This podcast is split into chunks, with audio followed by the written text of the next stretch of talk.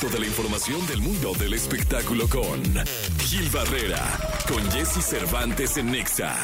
Bien amigos, aquí estamos en este jueves, jueves primero de febrero, jueves primero de mes. Mañana hay tamales, pero hoy hay información de espectáculos con el querido Gilgilillo, Gilgilillo, Gilgilín. El hombre espectáculo de México, mi querido Gilgilillo, ¿cómo estás? Bien, mi Jessy, fíjate que leía un reportaje en donde hablaban de, este tema de las plataformas, en donde decían hay muchas plataformas y pues prácticamente todo el tiempo, la época eh, gloriosa o dorada de las plataformas prácticamente está llegando, a, está alcanzando su límite.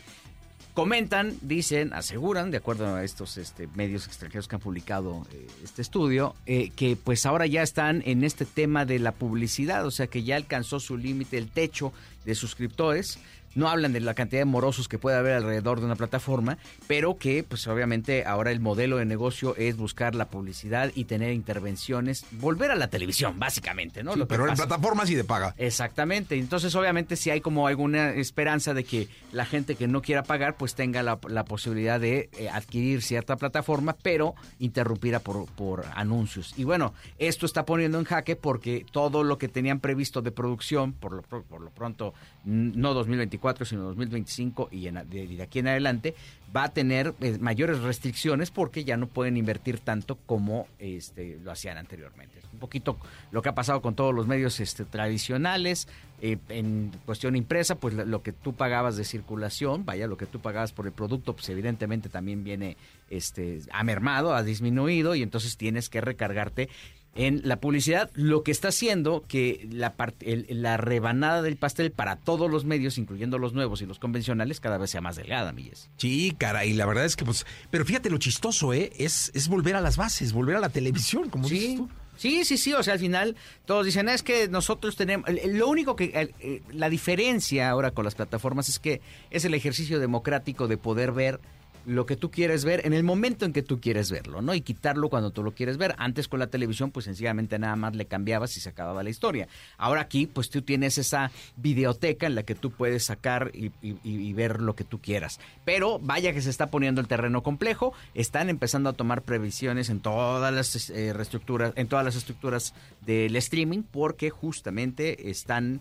em, empezarán a apostarle a la publicidad este, y bueno, pues eh, el que tenga la mejor fórmula es el que va a salir adelante. ¿eh? Sí, la verdad es que sí, yo creo que sí. El contenido, o sea, el mejor contenido es el que va a seguir levantando la mano y la, la, preferencia de la audiencia, creo yo, ¿no, Gil? Sí, sí, sí. Además, digo, le, le está pegando a todas. O sea, Disney le está pegando a Netflix, que de alguna manera tiene un liderazgo, pero todas están viendo de qué forma se van a replantear para presentar algo lo suficientemente atractivo. Ahora, tu competencia no solamente está con los streaming, está con la televisión abierta, y no, también tienes en TikTok una buena cantidad o en varias plataformas una buena cantidad de alternativas de entretenimiento que están agudizando más esta eh, férrea competencia entre eh, por los contenidos y por tratar de tener y mantener a las audiencias. ¿eh? Pues yo nos escuchamos a la segunda. Y Jessy, muy buenos días a todos. Buenos días. Toda la información del mundo del espectáculo con Gil Barrera, con Jesse Cervantes en Nexa.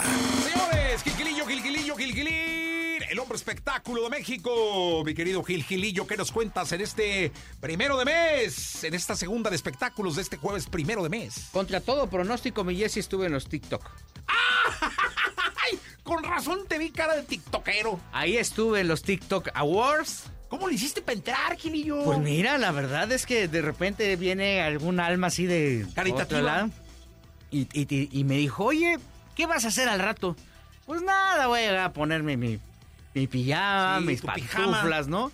Este, y pues, oye, me voy a poner a ver una serie o algo. No, no, no, vamos a los TikTok. Y yo, no, hombre, ¿para qué voy ahí donde no me quieren, mano? Estos cuates de TikTok hacen lo que quieren con la gente y la la tratan mal y todo. Entonces me dijeron, no, hombre, vamos porque vas, te vas a dar cuenta de lo que, de, de los esfuerzos que se hicieron.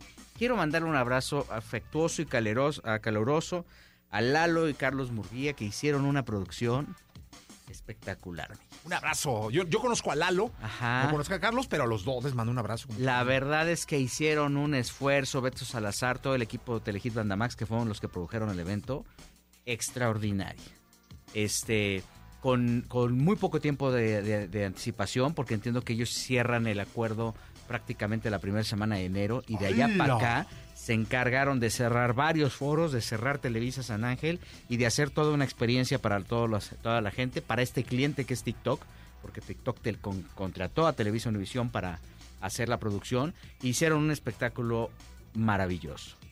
De ahí a las relaciones y a cómo se mueve TikTok para con los medios convencionales y o este, digitales, creo que hay una diferencia y creo que, creo que sí va a ser un tema que deben de arreglar los chinos y los brasileños y toda la ONU que está manejando esa empresota. Porque en algún momento, eh, pues al final, lo hemos visto con todos los medios, se termina cobrando la factura de esta mala relación o de esta nula relación que pueda existir entre un medio y otro.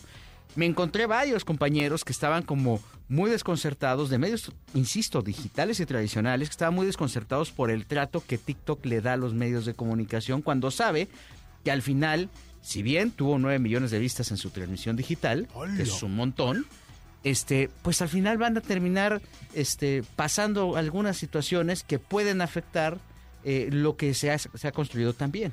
Y lo que se ha construido también con productos como los premios que hicieron ayer. Sí, 9 millones. Es un demonial.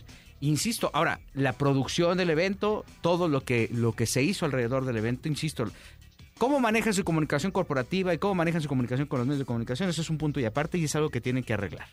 Porque les va a cobrar factura. Pero lo que hicieron, el esfuerzo que hicieron este, en cuanto a la transmisión fue maravilloso. Ahí están los 9 millones de, de vistas, que es un demonial. Y por primera vez pudimos ver un evento hecho y producido por Televisa, pero en vertical, mi Jessy, que al final ese es el lenguaje con el que se está hablando ahora en los medios digitales no horizontal, es decir, la pantalla convencional que vemos eh, a lo largo eh, este, eh, como un rectángulo, pues ha dejado de serlo y ahora es prácticamente el tema horizontal para donde se unen los esfuerzos. Gracias, Gilillo. Mi muy buenos días a todos.